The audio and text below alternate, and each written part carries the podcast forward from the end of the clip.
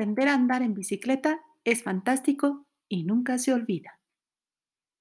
UNAM, Colegio de Ciencias y Humanidades, Diplomado para la Formación Integral de los Profesores de Reciente Ingreso.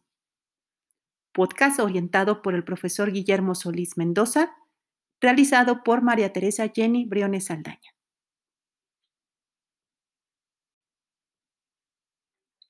¿Recuerdas cómo aprendiste a leer?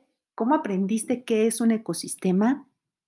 ¿Cómo te enteraste de quién fue Hernán Cortés, Miguel Hidalgo, Emiliano Zapata o Benito Juárez? Regresemos el tiempo. Niños, apunten. Comenzaré a dictar y no repito. Pongan mucha atención. Asegúrense de tener su margen rojo en la página de su cuaderno y no olviden poner el número de página. Ahora escriban primero la fecha. Na, na, na, na, na, na, na. Probablemente muchos de los que hoy somos profesores en el CCH fuimos niños y niñas muy felices en los patios de nuestras escuelas y los momentos más divertidos los pasamos en los recreos. ¿Por qué? Porque aunque nuestras profesoras y profesores fueran empáticos y entusiastas, la metodología de enseñanza era en el aula, en un lugar limitado y destinado, a menos que platicaras mucho y te cambiaran de lugar rotando en los ángulos del salón. Ese salón que solía tener letreritos de guarda silencio, trabaja, no platiques, además de un cuadro de honor. En esa atmósfera era una regla moral, la implícita instrucción de mantenerte quieto mientras haces lo que te decía el maestro o la maestra. ¿A dónde va este hermoso recuerdo? Retomemos otro episodio de la infancia.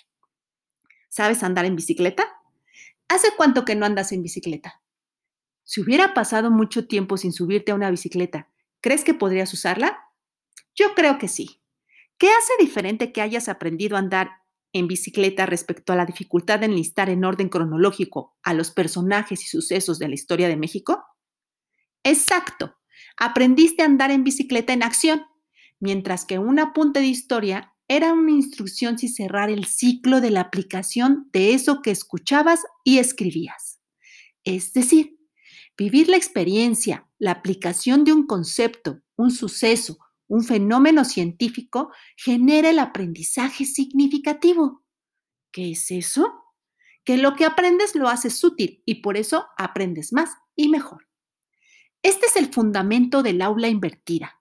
El alumno asimila las nociones y conceptos fuera del aula y en el aula aplica dichas nociones y conceptos.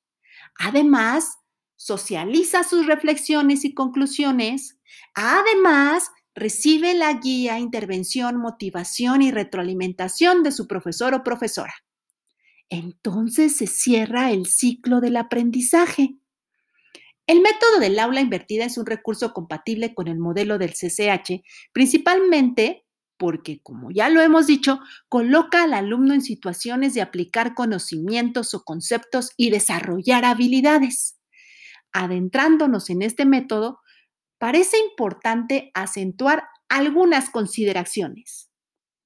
Número uno, la relación alumno-profesor refiere una dinámica de personalización, aun cuando sabemos que tenemos muchos alumnos por algunas horas a la semana y los grupos son además numerosos. ¿Cómo lo afrontaremos? Por un lado, el docente debe planear estratégicamente y administrar los tiempos de manera eficaz. Y por otro, procuremos el trabajo colaborativo, estableciendo indicadores de aprendizaje que se apliquen al grupo y detectar casos que requieren mayor apoyo. Número dos, las habilidades de recursos tecnológicos para la enseñanza se sugieren imprescindibles en esta metodología.